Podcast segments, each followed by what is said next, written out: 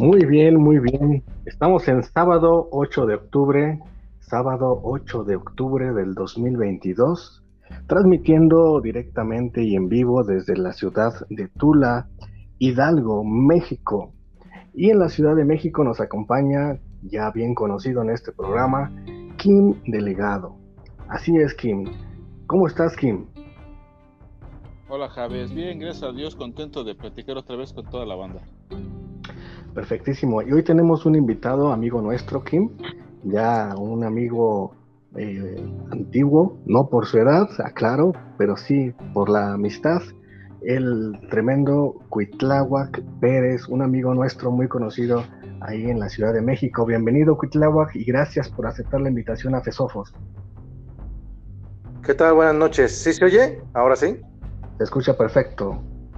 Eh, muy bien. ¿Algún saludito, Cuitla? Pues ya dije buenas noches a los, a los escuchas, a Kim, que hace mucho rato que no, que no te veo, y a ti también, Javes. Muy bien. Eh, desde la Ciudad de México se transmite eh, por Spotify y plataformas similares. Tenemos audiencia ya en varios países eh, internacionalmente. Y, y, nada, el día de hoy tocaremos un tema bastante acorde a nuestra, a nuestra fecha, valga la redundancia, 31 de octubre, dos celebridades que contrastan bastante. Contrastan porque eh, parecen contrarias, quizás. Una se trata de Halloween, se celebra el 31 de octubre, y en esa misma fecha muchos cristianos protestantes celebran la reforma.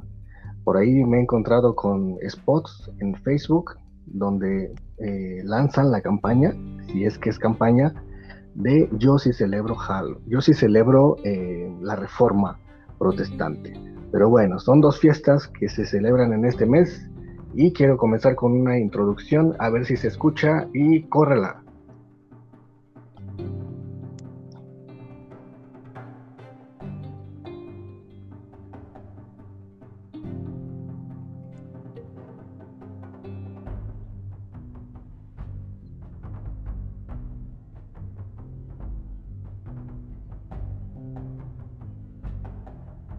Creo que no se escucha, Javes. No se escucha nada.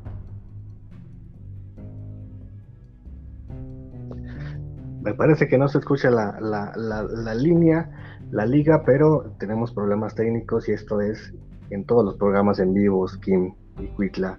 Pero bueno, ¿qué opinión tenemos al respecto de la primera celebridad, 31 de octubre, con el Halloween? Eh, algunos lo satanizan, otros mm, quizás lo celebran. ¿Qué opinión, ¿Qué opinión tenemos, Cuitlagua, que eres un teólogo, maestro de teología en la eh, de teología bautista en la Ciudad de México? ¿Qué opinión tenemos, Cuitla? Mira, hay que entender que esa celebración, bueno, la palabra Halloween es de la celebración de todos los santos, una práctica que se lleva desde la Edad Media en las diferentes corrientes llamadas cristianas. Coincide casualmente con la celebración del Samaín, que es el fin de las fiestas de las cosechas en, los, en las comunidades celtas. De allá la adaptaron con diferentes ideas, hicieron coincidente con la, este, con la celebración cristiana de todos los santos, que es lo que quiere decir la palabra Halloween. ¿sí? Ahora bien, este, resulta que aquí en México coincide con las celebraciones de, más bien las conmemoraciones de, este, Día de Muertos que se hacen en, esos días de forma tradicional en el país por las comunidades indígenas. Que curiosamente ya lo que se hace aquí en México es, una, es un sincretismo tanto de las prácticas anglosajonas, que es el Halloween, como las prácticas prehispánicas, que es el Día de Muertos. En lo personal, pues, si uno lo entiende como tal, a veces este, se le da una connotación satánica porque la Biblia no nos dice nada de festejar muertos. Pero todas las comunidades antiguas incluso hacían celebraciones a sus muertos o a, las personas que, este, que tenían un, una forma de recordarlos. Vamos. por tanto ahí sí puede ser contradictorio. ¿Qué, ¿Cuál es el problema de aquí? Que de repente como cristianos satanizamos hasta casi, casi ver la televisión. Y, este, y, no, y nos vamos sin entender realmente a qué se refieren estas festividades. La fiesta prehispánica es mucho más antigua que la llegada de los españoles. ¿sí? Y nada tenía que ver con las festividades que después introdujeron ellos y se acoplaron curiosamente con los días, con, las con los festejos de este, vamos, con los festejos este, de, la, de los pueblos indígenas. Es curioso que mucha gente de los que la satanizan, igual celebran la Navidad, celebran Semana Santa, y por ejemplo, ya ahorita estamos haciendo fiestas hasta, apenas me enteré que fue el mes del pastor y no sé cosas, cosa que se lo sacaron de la bolsa. Esta no me la sabía, ¿eh? que ya hay, ya hay mes del pastor entonces. Sí, lo, festejan en Estados Unidos, ya ves que este, festejan el famoso mes de la Biblia, pero ya aquí iglesias cristianas han adoptado eso, como el Día del Pastor o el mes del Pastor. Y realmente a mí se me hace, pues, normalmente se me hace hasta absurdo porque qué posición es como darle un lugar como se le dio dentro del catolicismo al sacerdote, como ser una persona que va más allá en relación con los demás creyentes, como si estuviera en una posición aparte. ¿Sí? Ya. corrígeme entonces para, para recuentar lo que bien, bien comentas. Eh, entonces, la, bueno, eso sí, eso sí lo tengo entendido, que diferentes culturas a lo largo de la historia pues ya tenían esta familiarización de celebrar a sus difuntos, ¿no? Y de hecho los difuntos adquieren un tono de, ser algo sagrado, ¿no? Para muchas culturas, o por, por el respeto, ¿no? A lo desconocido, al, muerto. Y bueno, desde la cultura egipcia, pues se, veneraba, ¿no? Se, se, recordaba a los muertos. Tú nos hablabas desde los, desde los eh, indígenas, eh, pero sí, todas las culturas anteriores eh, se sabe que este respeto, ¿no? Esta, esta reverencia por, por, los muertos, ¿no? Por, porque es algo desconocido y de ahí que se, se mantiene el respeto, ¿no? posteriormente, posteriormente, bueno, eh, los historiadores de Halloween dicen que, que sí, como tú dices, es una, una celebridad próxima de los celtas. Eh, después del cuando Roma invade eh, a los celtas, les coloca la, la, celebridad de ellos, ¿no? Que, que, también va acorde con, con las otras celebridades de, de celebrar a los, a los mártires, ¿no? por ahí el Papa eh, introdujo también esa misma celebración, ¿no? Entonces es una secuencia de, celebridades desde los celtas, los romanos y después ya los llegó a oficializarse el primero de noviembre como el Día de los Mártires y todo va acorde, ¿no? Pero muy interesante lo que estás comentando, Pitla. Sí, Sí, y curiosamente en muchos casos no es meramente a los muertos, sino el hecho de la, sí, a la muerte como tal, como una parte de la dualidad de vida-muerte. Es un hecho natural que vivimos, pero ya vamos a morir, a final de cuentas. ¿Sí? Y los, incluso en algunas este, figuras de pueblos prehispánicos aparecen como dualidad vida-muerte. ¿sí? El shintoísmo, por ejemplo, en las religiones orientales, el shintoísmo es, este, es en base a los ancestros, que obviamente son gente muerta, ¿sí? Pero hacen sus rituales y todos sus recordatorios y todos, todos los eventos que hacen es en homenaje a los muertos, aquellos que nos antecedieron, ya sea padres, ya sean personajes este, dentro de las poblaciones como gobernantes, etcétera, líderes, o personas de suma importancia. Ciertamente hay un respeto, ¿no? Por, por el muerto, por el difunto. Y eso, claro. inclusive, si ahorita se, se me viene a la mente cuando Abraham, eh, corrígeme, Huitla, tú que eres más, más de, de, de, la Biblia, pero este, me parece que es Abraham que no tenía o donde no tenía sepultura digna y que menciona que le dieron sepultura digna, no recuerda qué personaje del Antiguo Testamento, ¿no? Entonces, como un tipo respeto por el, por el difunto, ¿no? Para Parafraseando un poco, no, no recuerdo qué personaje, no sé si me pueden ayudar. Este, está el hecho de que él compró el terreno para poder sepultar a su esposa. Exacto. Cuando, incluso cuando ya salen los judíos de Egipto, llevan los huesos de, de José, perdón, los llevan a sepultarlos donde estaba la tumba de su padre, ¿sí? de Abraham específicamente. Y ellos este, durante todo lo que es la, este, la peregrinación que hicieron a través de, del, este, de la península de Sinaí, llevaron los huesos de, este, de José. Es lo que nos dice la Biblia. Supongo que los mismos pobladores llevaban los de sus ancestros también para sepultarlos en su tierra. No nos lo dice la Biblia como tal, pero eso habla de un respeto ¿Cómo? Eso habla de un respeto al difunto. Claro. Y en, pocas palabras, Cuitla, este, tú pudieras conciliar o de alguna forma no satanizar el Halloween. ¿E-, ¿Eso es lo que en pocas palabras pudieras resumir?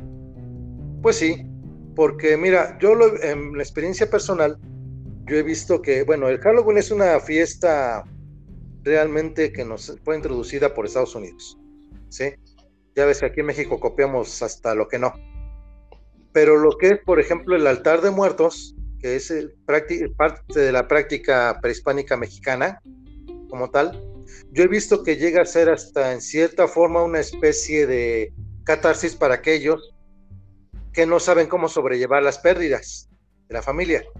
El poner así, el hacer un recordatorio hacia sus muertos, no es tanto que vayan a venir y que vayan a, este, a consumir los alimentos, nada de eso, porque es parte de, pues, del, como visión de, de los pueblos anteriores. Pero sí el poder tener un, recordar aquellos que nos antecedieron, ya sean amigos, ya sean familiares, incluso para personas que han perdido a sus hijos, ¿sí? Le sirve de catarsis el poder poner un altar en el cual lo conmemoran, no lo celebran como digamos, como podría entenderse que fuera así una fiesta como tal, o que te este, vayan a hacerle un adoratorio o algo así al muerto. Se confunde mucho con la práctica que se tiene ahorita de la Santa Muerte, pero y la relacionan mucho con el culto antiguo a la, a la pero nada que ver. La, este, el culto de la Santa Muerte no tiene más de 50 años. Perfecto. Y en esa misma este, sintonía, me gustaría escuchar al buen Kim Delgado. ¿Qué opinas al respecto, Kim? Bueno, mira, este, creo que todo lo que se ha dicho es correcto.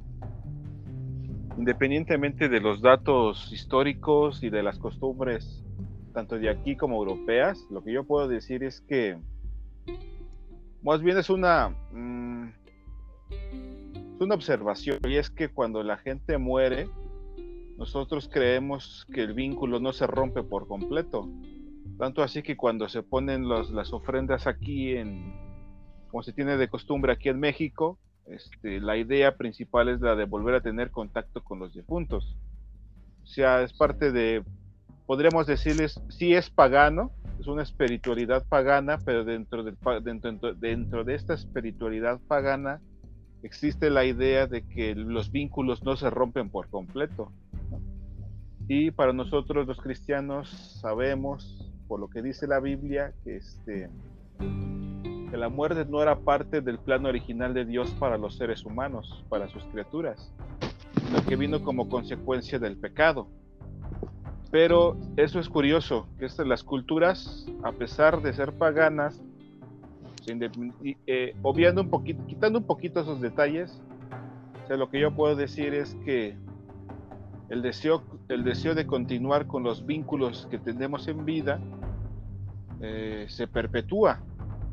Tanto así que nosotros creemos que, bueno, dentro del folclore, y aquí creemos que las almas de los que han muerto regresan. Este, podríamos decirle a este plano, no sé cómo ves tú, Puy. Sí, sí, es, es cierto lo que dices.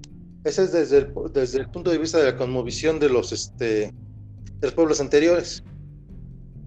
Pero sí, este, el vínculo sí, este, por ahí alguna vez oí que este que realmente lo que es este ser inmortal es que no eres olvidado, más que el que tuvieras una vida permanente, etcétera. ¿Sí? hablando de términos terrenales, ¿no? Obviamente. Sí.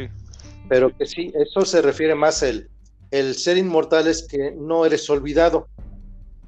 Y pues, si ves en muchos este, lados, es muy dado, en muchos pueblos así de Latinoamérica, incluso tienen la costumbre de sacar los restos del, este, de la tumba, arreglarlos, ¿cómo se llama? Este, sacarlos a pasear un ratito por el pueblo y volver a rezarlos a su tumba. O bien, o llevarlos a un lugar donde puedan estar de una forma más permanente. Por eso es tan exitoso la, lo que ahorita dentro del catolicismo se ha utilizado eso de las urnas dentro de los templos católicos. ¿Sí?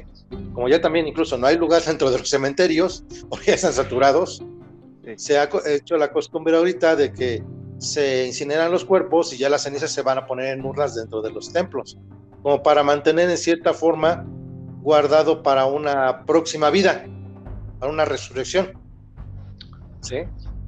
Según, según la, la, doctrina o la fiesta celta, eh, el 31 de octubre, bueno, cuando terminaba cuando terminaba esta etapa de de, de, otoño, no, de las cosechas. perdón, cuando terminaba esta etapa, este, creían que el que salían, bueno, dando bienvenida a la siguiente etapa, este, salían, se creían que salían los los, difuntos, ¿no? Que, que, viajaban por, por, toda la tierra y, y, tanto salían buenos, tanto salían malos, ¿no? Entonces, tanto salían difuntos y salían demonios y esas personas, eh, los celtas, para poder este, ahuyentar a los espíritus malos o a los demonios malos, este, se disfrazaban para, para asustarlos, ¿no? Eh, se me viene a la, en este mismo contexto, se me viene a la mente el pasaje donde ya muerto eh, Jesús se transfigura frente a Pedro, frente a Juan, eh, y sorprendentemente aparecen ya dos muertos, ¿no? Y estaba Elías y estaba Moisés. Estaba Moisés. Entonces, uno no pone atención a estos detalles, pero ah, podría ser un poco paralelo, ¿no? La, la creencia o con esto quiero decir por qué esa, por qué, cuál es el problema con la iglesia, cuál es el problema de satanizar. Eh, eh, quizás es un aspecto que no se, no se conoce bien la celebridad o no se conoce bien eh, qué es el, qué, cuál es la significación, quizás. Sí, lo que pasa es que este, precisamente ese, ese detalle que, que manejas es muy interesante, porque incluso Jesús dice que es un Dios de vivos, no de muertos. ¿Sí? Y precisamente los que se presentan ahí, Moisés y Elías, obviamente por la historia judía ya habían muerto. ¿Y cuál es la reacción precisamente de, pues, de Juan y Pedro, no? Que quiere hacerles unas lumbreras. En cierta forma querer celebrarlos. O hacerles una, ¿cómo decirlo? Una especie de, de bienvenida. ¿No? Supongo que es algo que se acostumbraba dentro de ahí, que, no, nos los, este, que no nos dice literalmente la Biblia, pero es una costumbre que se tenía al parecer. Porque ¿cuál fue su primera reacción? Vamos a hacer unas enramadas para ellos, unas lumbreras. ¿Qué quiere decir eso? De, simbolismo de un ritual? Claro, porque incluso ese mismo tipo de lumbreras las manejan dentro de la, este, dentro de los pueblos nórdicos por ejemplo, en Finlandia, Suecia y parte de Alemania, durante estas fiestas, mismo se encienden lumbreras, como decías, para alejar a los malos espíritus. Y también el disfraz coincide más bien para engañar a los malos espíritus y que no te descubran a ti, no te dañen. También el hecho de poner las, este, las calabazas con la, con la, este, con la luz, lo hacían, por ejemplo, en ciertos pueblos lo hacían con nabos o incluso aquí en México las famosas calaveritas, que no es otra cosa que una lámpara, ¿sí? pero obviamente por el contexto nacional es de papel picado y con otras cosas, no meramente una, una, este, ¿cómo se llama? Una calabaza.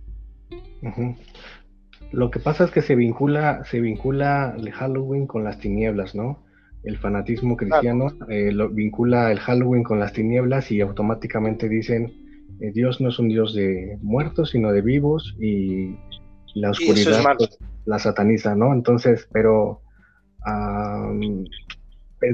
quitando un poco el misticismo, o sea, bíblicamente no hay nada de malo, ojo, quitando el misticismo, no hay nada de malo el, el recordar, el respetar al difunto, y esa es la esencia. Claro, y mira, te voy a contar una anécdota que me pasó aquí cuando yo empezaba en la iglesia, que yo creo que refleja mucho pero, la se dan, pero, se dan cuenta, se dan cuenta que esto podría traer grandes grandes eh, críticas eh, si nos ve por ahí alguien si nos ven esto, que estamos, diciendo, o sea, realmente es para que nos vuelvan a excomulgar, ¿no? a mí como tres veces me van a comulgar. Este, mira, te cuento una anécdota. Cuando yo llegué a la iglesia, este, en una ocasión que me tocó dar clase a los niños un domingo por la tarde, coincidió con estas fechas este, de noviembre. Y ya los niños estaban pidiendo sus calaveritas y demás. Yo cuando entro a la clase, veo a un, este, veo que los niños estaban asustados, uno incluso hasta a punto de llorar. Y yo les digo, pues, ¿qué pasó, no? No, es que hay demonios allá afuera. Ya, chavos, ¿de qué me estás diciendo? No, resulta que el maestro que estaba ahí les ah, dijo que los que estaban así disfrazados eran demonios. Y los niños estaban espantados. No, espérense, tranquilos, son niños que se disfrazan. Pero déjenme investigar bien de qué trata esta fiesta y ya les explico. Pero esto es una. El, simplemente el hecho de dar información a la y se va sin ningún contexto, de repente es lo que. Por lo que de repente se le pone ese mote de satánico o malvado o diabólico, etcétera. Sí, lo, lo, pintan muy satánico. ¿Cómo? Sí, se, pinta muy, se sataniza, ¿no? Se, y sí, y se, y se le da un contexto fuera de lugar. Te digo, esos niños yo recuerdo que estaban muy asustados. Y ya está, no, espérense, tranquilos, solo son niños disfrazados. Que nosotros no la acostumbremos es otra cosa, pero no quiere decir que esos niños sean demonios. Y este maestro les dijo que esos eran demonios. Imagínate la, la imagen en la cabeza de los niños de ver que salen y todos rodeados de demonios. ¿Sí? No, claro. Y, precisamente, eso fue lo que me llevó a investigar más acerca de este tema, porque se me hizo una reverenda tontería que hable nada más por hablar. Eso me causó problemas en su momento. Ya sé que si alguien oye esta grabación me van a excomulgar como tres veces. Bueno, ya lo han hecho. Este, pero saludos a Berna. Para lo que me interesa. Este, pero pues sí, es que a veces hablamos sin tener bases reales de lo que estamos diciendo y sin aterrizar las cosas. Lo que, pasa es que hablamos, ¿no? Lo que pasa es que, lo que pasa es que hablamos o, o hablan sin tratando de echarle más crema a los tacos, ¿no? Claro, y este, y también por querer verse muy eruditos, dicen cada tontería que bueno. Por eso, pero sí recuerdo que pobre chavito les dio un susto de muerte este dichoso profe, simplemente por no investigar. ¿Sí? Tan simple como eso. ¿Qué opinas, Kim? Pues mira, sí es cierto. Desgraciadamente muchas veces, este, muchos cristianos se detienen en los detalles y no se dan el tiempo de investigar, este, el significado de ciertas celebraciones. Es lo que le decía hace ratito a Cuitláhuac, que lo que lo que se, yo creo, creo, y creo que estoy en lo correcto con lo que voy a decir, es que estas costumbres lo que hacen es eh, recordarnos que la vida continúa. O sea, el, estado en el, el, estado en el que nos encontramos es uno. Cuando yo muera, no quiere decir que yo vaya a dejar de existir, ¿no? En estas culturas, si se tiene la noción de que cuando uno muere vas a algún sitio, vas a algún lado. En todas las culturas, ¿eh? Todas las culturas, sí. Por ejemplo, en la cultura, en las culturas germanas, mitología germana, este, los muertos iban a dos lugares. Los que caían en combate, los guerreros iban al Valhalla, iban, eran llevados por las Valquirias. Y los que morían de vejez iban llevados a un, sitio similar al infierno, eh, que se llamaba Niflheim en la cultura germana. Entonces vamos a algún lado. Este, en, el caso del Día de Muertos aquí en la Ciudad de México, se cree que ciertos días del mes de noviembre las almas de los difuntos vuelven con sus familiares. O sea, lo que es cierto es que cuando morimos dejamos este mundo, pero no dejamos de existir. ¿no? Claro. creo que es una, es una es una puerta que nos permite transmitirles la verdad a aquellas personas que, que, creen ciertas cosas. Ya no podemos satanizar, eso es un error. ¿No? Entonces, este, esa, es, mi opinión en general. En, pocas palabras, perdón, sí, adelante, Sí, sí yo, cuando, cuando, cuando hablamos de paganas, sí lo son. ¿Ok? Claro. Pero hay, hay que tener cuidado de no, este, abrazarla. ajá, o sea, nosotros no lo abrazamos, pero tratamos de comprender el significado de. Claro. Sabemos que, sabemos que es un error. O sea, Jesucristo vino a darnos luz. Nuestra responsabilidad es llevar esa luz sin juzgar, ¿no? Claro. Entonces, este, nuestra responsabilidad es, pienso, pienso conocer el asunto. Claro. Comprenderlo. Te repito, o sea, nosotros es este el asunto es la muerte y la vida. Por supuesto. Hablando de, estas costumbres. Por supuesto. En pocas palabras, si están de acuerdo, eh, no satanizar el Halloween, no abrazarlo en su esencia, eh, ¿cómo se le llama? no, los paganos, no abrazarlo en su esencia ah, pagana, pero sí eh, reconocer que hay esencia eh, de respeto, de cuidado eh, por el muerto, por el difunto, y que la Biblia habla de, eh, de esa transición de vida y muerte y que por ahí Kim acertadamente pues dijo, no es un área de oportunidad para poder compartir a las personas que aceptan el misticismo, poderles demostrar que efectivamente hay algo más, ¿no? Hay algo más y que si, como diría Mike Licona, este, si, si, si existe algo más, es muy probable que Dios exista, ¿no? Que, que, la vida eterna exista. Claro, mira, es, curioso, bueno, ¿voy yo o va Kim? No, vas tú, Ah, mira, este, haciendo referencia a lo que habías comentado del Valhalla y demás, eso también lo vemos, por ejemplo, en los griegos, cerca de este, lo que es los campos elíseos, que es a lo que, van, a lo que ellos manejan como lo que sería el equivalente al paraíso, el paraíso cristiano. También dentro del judaísmo, bueno, que eso es el contexto que también lo manejamos. Dentro del cristianismo, ese seno de Abraham, por ejemplo, seno de Abraham y el Hades, mismo que manejaban los griegos, que ellos eran o bien los campos elíseos o el Hades. Dentro de la cosmovisión prehispánica se les llama el Mictlán. ¿sí?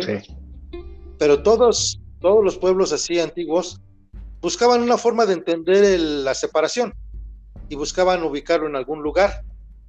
¿sí? ¿Qué pasa después de que vivimos? Incluso si ven una novela de Carl Sagan, que es un astrónomo, ya murió este hombre, pero fue uno de los principales este, personas que difundieron la ciencia en los años 80.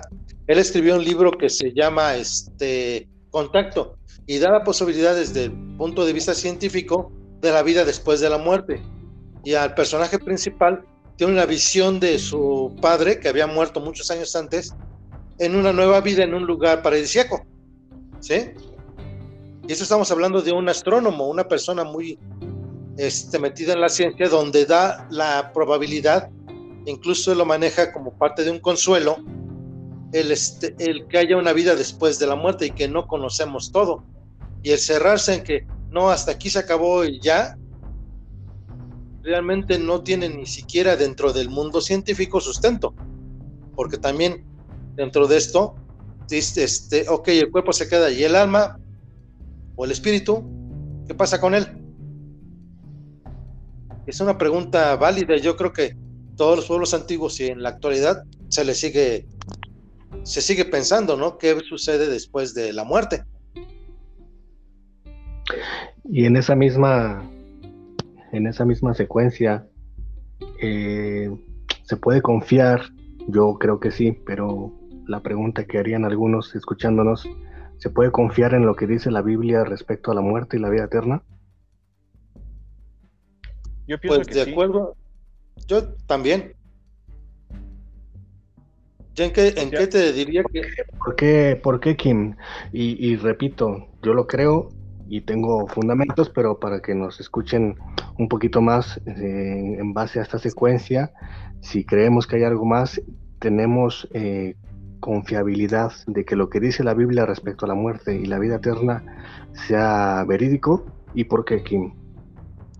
Pues yo, yo, yo apelaría al argumento, creo que ya lo, ya, lo habíamos, ya lo habíamos comentado en alguna ocasión, yo apelaría al argumento de la moral para decir que sí hay vida después de la muerte. Nosotros aquí en la tierra, eh, mira, sin moralidad no se puede vivir. Esto es obvio.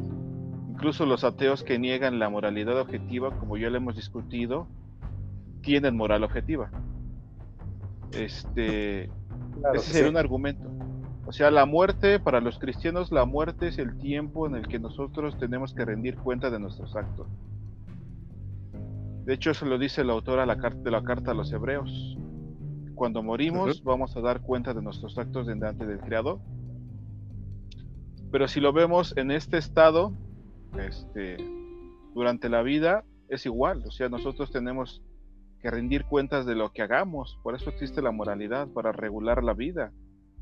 Para que la, incluso yo podría me atrevería a decir que para que la vida sea significativa también. Entonces yo apelaría a el argumento de la moral para decir que sí hay vida después de la muerte y que este ah, que nuestros actos importan. ¿Por qué importan? Porque pues según lo que tú hagas en vida es el sitio en el cual tú terminas, ¿no? Para los cristianos, eh, los que vivieron de espaldas a Dios, es el infierno, que para mí es separación, bueno, es separación eterna de Dios, o el cielo, que es comunión perpetua con Él, ¿no? Como ya hemos dicho en otras culturas, se ve igual, pero siempre existe este elemento de, este, del destino, que depende de cómo vivas, eh, es el hacia donde vas, ¿no? Después de morir. Que no es lo mismo de, que es dejar de existir para nada. O sea, las cosas en este orden en el que nos encontramos, que dice la Biblia que es un orden, es un mundo caído, vivimos en un mundo caído. Este, pues la muerte es una anomalía, ¿no? Pero igual no dejamos de existir, pues son cosas muy distintas, ¿no? Si yo fuera un naturalista, yo diría, todo lo que existe es el mundo natural y físico, entonces el día que yo muera, yo dejo de existir para siempre. Pero la verdad es que no es así. O sea, como hemos dicho, eh, nosotros no podemos dar evidencia empírica de la existencia del alma, pues sabemos que existe, del mismo modo que no podemos dar evidencia empírica de los sentimientos o de los pensamientos, que son cosas abstractas pero son reales. Entonces el alma es algo real, nuestra, es un elemento de nuestra constitución. Entonces cuando la parte material se queda, la parte inmaterial se va a algún lado. ¿no? Entonces ese sería mi, mi argumento, te lo preguntas, eh, de la, de la moral. Y en esa misma línea, alguien que ya murió desde hace 500 mm, años aproximadamente es nada más y nada menos el creador de la segunda fiesta que se celebra en este mes, que es Martín Lutero.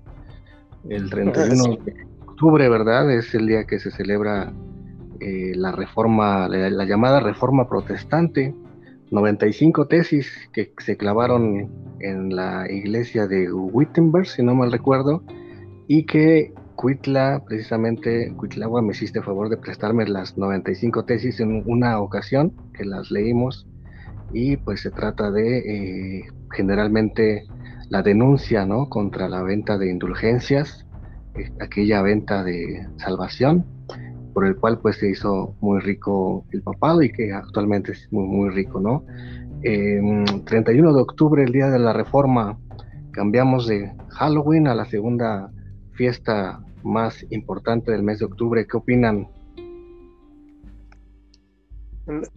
Te digo, en lo personal, es bien curioso que somos bien dados dentro de la comunidad cristiana a, este, criticar aquello que, que no nos parece cómodo, pero sin embargo este, adquirimos cosas también, por ejemplo, curiosamente ahorita que, que dices eso de 31, supongo que es también por lo que coincide que es el mes de la Biblia. Sí, eh, octubre es el mes de la Biblia, desde en las comunidades este, de Estados Unidos. Y este, y la reforma protestante se dio por una situación muy curiosa de un sacerdote católico que era Martín Lutero, al, al, este, al denunciar lo que realmente sucedía dentro del clero católico, cosa que en la actualidad ya no nos espanta ni tampoco nos parece este, cosa del otro mundo que era una comunidad corrupta. ¿Sí? ¿Por qué? Porque pues realmente se dedicaron más a hacerse ricos que lo que sería este y poderosos. En Europa eran muy poderosos todo lo que tenía que ver con el papado. Incluso el hecho de que hubiera en cierto momento dos papas, uno en Roma y otro en Francia. ¿Qué es lo que buscaban estos hombres? Poder. ¿Qué hizo Lutero? Denunciarlos. Y empezó la persecución y de ahí surgieron varias corrientes. Entre ellos están los presbiterianos, anglicanos. Y, bueno, los anglicanos es cuento aparte, ¿no? Pero presbiterianos, este, luteranos, adventistas, etcétera. Algunos, curiosamente, asumiendo prácticas judías, como es el caso de los, adventistas. Pero sí la separación de, este, de ese grupo, de un grupo disidente de la Iglesia Católica de Roma. Y, este, y el celebrar a un hombre, pues curiosamente es de lo mismo que estábamos hablando acerca de la de celebrar a los muertos, ¿no? A final de cuentas. Fíjate que, es como celebrar a los héroes nacionales. No, sí, claro, y que, que acertado, ¿no? Porque parece dos temas distintos que íbamos a tocar hoy, pero eh, concuerda, ¿no? Eh, muy, muy atinadamente. El Halloween, pues celebran la gente que no conoce, celebra a los muertos, pero también los protestantes que rechazan satánicamente Halloween, pues están celebrando a un muerto, ¿no? Entonces, bastante atinado, bastante atinado. Este las, la reforma protestante, que yo valga, valga este, la información, pero que quien ya conoce mi postura, yo no soy, yo no, yo no celebro la reforma protestante. Muchos se consideran protestante, pero pues realmente para empezar ni protestaron y para terminar pues eh, y, para terminar pues yo no soy seguidor de Lutero, ¿no? Entonces y para terminar, otra vez para terminar, pues Martín Lutero no fue el iniciador de la reforma, ¿no? Tenemos a John Wycliffe, a Erasmo de Rotterdam, que ya eran precursores de este movimiento, ¿no? Claro, pero el que hizo más ruido en cierto sentido al plasmar físicamente las tesis fue Lutero. Pero, por ejemplo, hizo ruido. Este, un poco más, si vamos un poco más para atrás, ¿en qué año fue traducida la Biblia al español? La Reina Valera 1500 y cacho, que fue anterior, eh, bueno, más o menos fue contemporáneas de la, de la Reforma Protestante y no, lo, y no se llamaron ellos mismos protestantes, ni eran seguidores de Lutero. ¿Sí? Tinde, por ejemplo, la traducción al, al inglés del, este, de la Biblia también, fue, este, fue todos esos personajes que, este, que curiosamente en este mes de, este, dentro de, este, de las celebraciones de, protestantismo se le considera muy importante a Tyndale. Y este pero nada más se recuerda esto de que él tradujo la Biblia, pero pues fuera de ahí, ¿cuántos más hubo? Cada, cada lengua tuvo su traductor, ¿sí? Y por ejemplo está en ese momento pues, el alemán por Lutero, ¿sí? Pero este Tinder en inglés, este Casiodoro Reina el español, pero de las otras lenguas, portugués, holandés, etcétera, no los mencionan. Y también fue, en cierta forma, el, el, que la gente común accediera a la escritura fue precisamente uno de los principales problemas acerca de la expulsión del rito católico de Lutero. De hecho, Lutero, de hecho, Lutero, sí, sí, te escuchamos. De hecho, Lutero eh, no, fue, no fue la intención de Lutero eh, fundar nuevos movimientos en un sentido fuera del, clero, o sea, él quería reformar la iglesia desde adentro, no quería nuevas iglesias, ¿no? A diferencia de que hoy este, se celebra eh, a Martín Lutero como iniciador de nuevas iglesias, pero la intención de Lutero no fue esa, la intención de Lutero era eh, corregir internamente e inclusive cuando se cuando lo expulsó el Papa él este dijo que no no no quería no él afirmó que quería morir siendo católico no es algo que, muchos desde hoy se, se, se avivan no hasta se emocionan al decir que, que son este protestantes yo tengo un problema con eso y otra vez insisto tengo un problema con eso y que Martín Lutero también fue un perseguidor Claro. ¿Qué más podemos escarbar ahí de Lutero? Eh, pero para contrastar un poquito, eh, vamos a escuchar aquí un referente a la reforma y ahorita seguimos con, con Cuitla. Ok. Mira, yo creo que el aporte más importante de la reforma fue una enseñanza y es este, sola fide. ¿no? Este, Martín Lutero decía que el tema de la justificación es en el que, en el que se sostiene o se cae la iglesia, es lo que él decía. Entonces, cuando yo escucho reforma protestante, lo primero que se me viene a la mente es la justificación por la fe.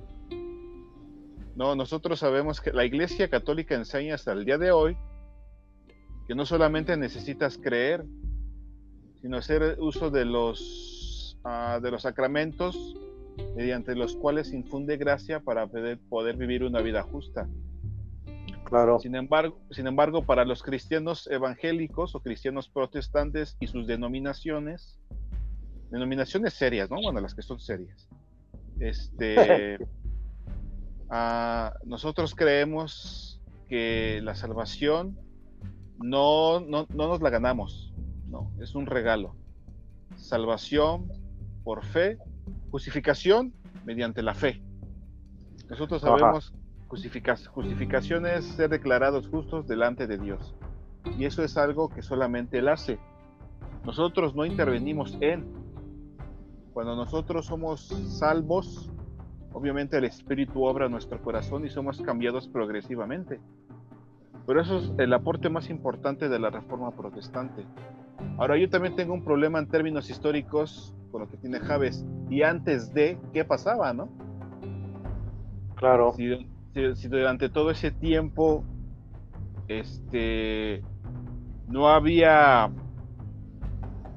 si, si la iglesia estaba enseñando un error qué pasaba con los que lo creían imagino que ese es el problema con que tú tienes Javes sí es correcto entonces este yo me inclino a pensar que hubo gente que sí creía que la salvación era a través de la fe solamente. Eso es lo que dice la carta a los romanos. Toda la carta a los romanos es un tratado eh, precisamente de eso. ¿no? Creo que ese es el aporte más importante que dio el, la reforma protestante. Algunos dicen que fue recuperar el corazón del evangelio bíblico. Ahora, ¿cuál es la diferencia en, en pocas palabras entre la iglesia católica en términos de salvación y las iglesias evangélicas.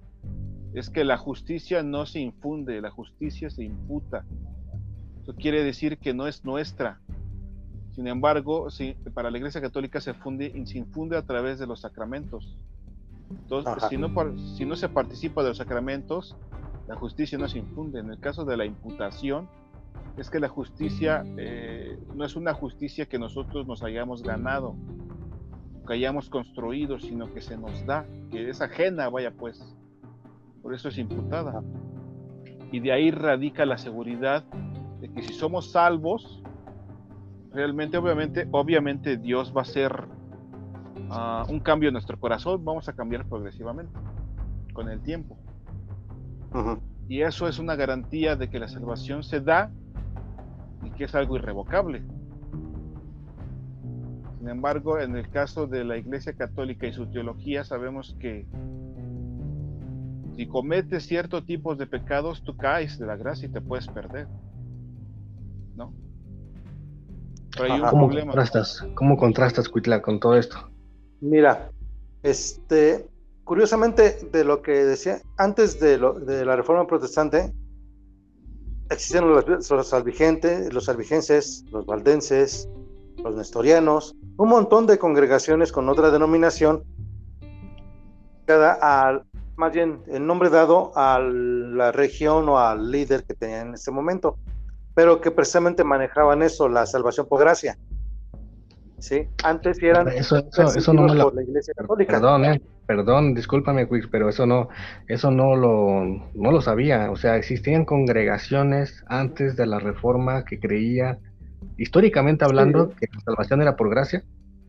Claro, este, cuando es la cisma en la que se, en la que se establece como, como este, como parte de la, este, más bien que se generaliza que todos aquellos que son parte del, este, del credo católico, este, son romanos, precisamente por parte de, creo que el emperador Gregorio, no me acuerdo cómo se llamaba ese emperador, por ahí del año 300, se dividieron muchas iglesias, se separaron del, este, de, de, este, de, de la que era la iglesia más poder, que se hizo más poderosa en ese entonces, que fue la iglesia católico romana. Precisamente, y ellos este, imponían precisamente el hecho de que también que todos los niños fueran bautizados bajo, ¿qué idea? En que todos aquellos que en este mundo fueran siervos del imperio romano, fueran siervos del emperador, siguieran sirviéndolos en otra vida. ¿Sí? Qué padre para el emperador, ¿no? Tener, tanto en este mundo como en el siguiente gobernar. Pobrecito. Pero curiosamente hubo congregaciones que se separaron, eh, grupos que se separaron de este de esos grupos, curiosamente eh, encabezados por, por, Agustín de Hipona, que, que, hicieron a un lado eso y fueron perseguidos precisamente por el catolicismo romano. Sabemos que hubo masacres en el mundo Espérame, espérame, espérame otra vez. Cuitla, espérame otra vez. ¿San Agustín de Hipona dirigió a quién? Fue uno de los líderes, no tanto como que dirigía. Fue uno de los líderes que apoyaron precisamente. ¿Católico romano o a los, a los que creían? Al católico romano. Ok. Al católico romano. Incluso si ves las de confesiones de San Agustín, ahí este, él al principio, él hace mucho la referencia de que él fue casi casi salvado por la iglesia Cosa que, pues si él fuera creyente real, no diría eso. Sí, él hace una apología de que de la, iglesia, el valor de la iglesia en la ciudad, ¿no? Claro, pero él lo maneja como institución. Sí, como institución. Exactamente. No como este, como una comunidad cristiana, que no es lo mismo. Ok. Sí. Y precisamente fue este en una de sus declaraciones cuando este, se impone el, bautismo de niños, dice, porque nosotros así lo decidimos. Es su argumento. ¿Sí? Y precisamente de ahí, si ves la historia, eh, si ves el, en el texto en el que es la, ¿cómo se llama la? Se llama creo que la ruta de la sangre o algo así. No recuerdo el nombre exacto del libro, pero viene precisamente de todos esos grupos que fueron masacrados en algunos lugares por las autoridades papales. A quien perseguían, sí, y fue mucho antes de la reforma protestante, a quien perseguían, entonces, que salían de su propia doctrina. ¿Sí? De su propia institución. Y demás. porque, porque no se acoplaban a las ordenanzas del papado. Claro, no, no eh, aceptaban la autoridad papal. La autoridad papal, sino no, como tal, porque lo mismo decían que no tenía una autoridad bíblica como tal. Sin embargo, era, este, por eso mismo hubo muchos grupos perseguidos por toda Europa. ¿sí? Ya bajo, la, bajo el gobierno que fue de, este, de la Iglesia Católico Romana. Parte también de la separación de la Iglesia griega, ortodoxa griega, fue eso. Fue precisamente parte de las persecuciones o las actitudes que tenía la Iglesia Católica Romana. Y por eso separa la Iglesia este, ortodoxa griega y la católico romana. Curiosamente, la Iglesia ortodoxa griega acepta el bautismo por inmersión, no por aspersión, entre otras cosas que hace diferencia con la católico romana. Y no tienen un papa. Sabía, sabía que era buena idea, Kim, invitar a Cuitláhuac al, podcast, ¿cierto? sí. No me hagas la este, barba.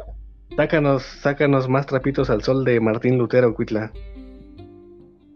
Eh, pues mira, según este, algo que alguna vez platicaba con alguien que este, se supone que un es que esto lo digo, esto lo digo no, esto lo digo no para hacer, no sé, no para hacer, no, no para, no para no verme, no para verme como un antilutero, ¿no? O sea, sino más bien para aquellos que también caen quizás en la idolatría de la reforma luterana.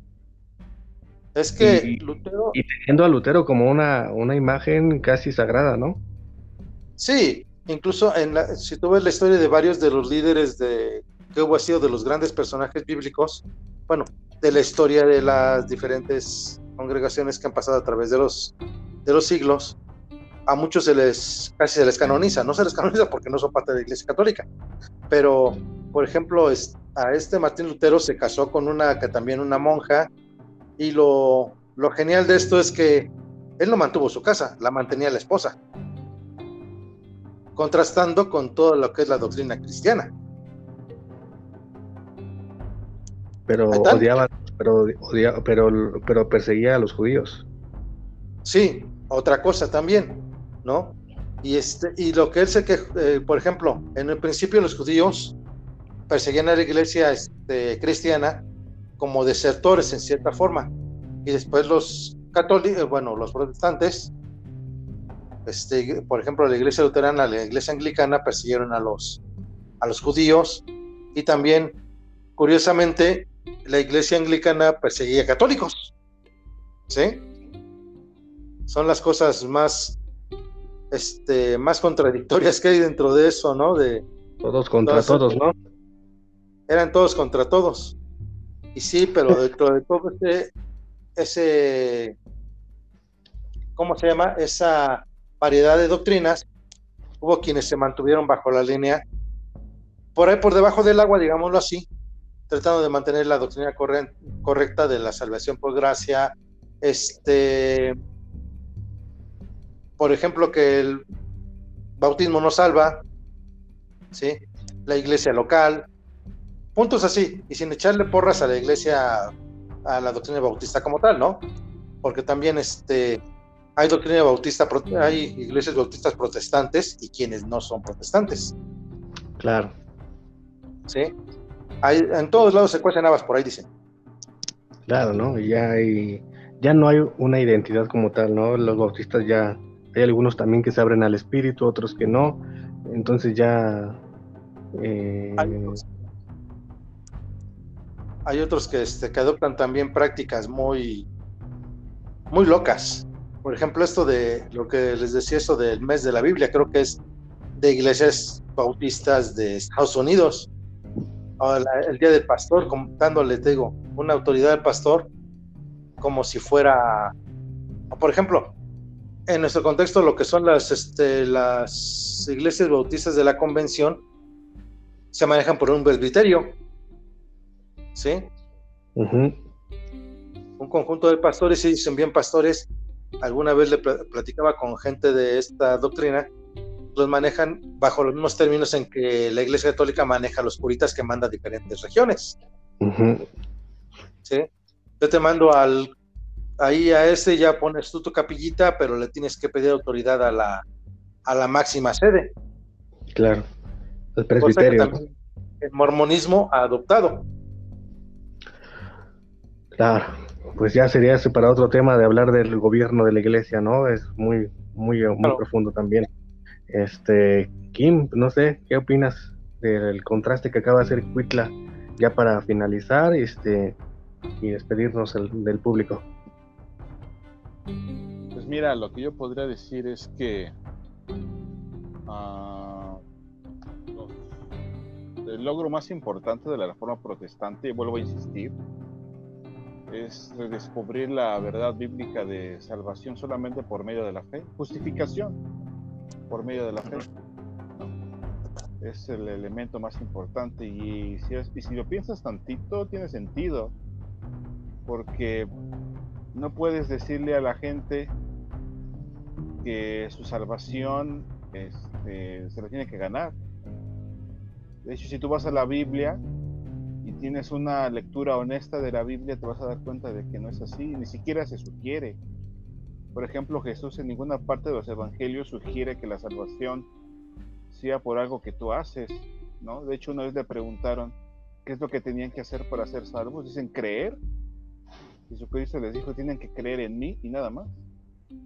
Parafraseando, ¿no? Claro. Entonces, este, esta idea de que tenemos que hacer algo, agregarle, agregarle a nuestra salvación no es bíblica. De hecho, precisamente por nuestra condición, nosotros no podemos. Si la misma Biblia dice en Efesios 2 que nosotros estamos muertos en delitos y pecados, en nosotros no está el deseo de buscar a Dios por Él. No está así. O sea, ¿por qué? Porque estamos muertos en delitos y pecados.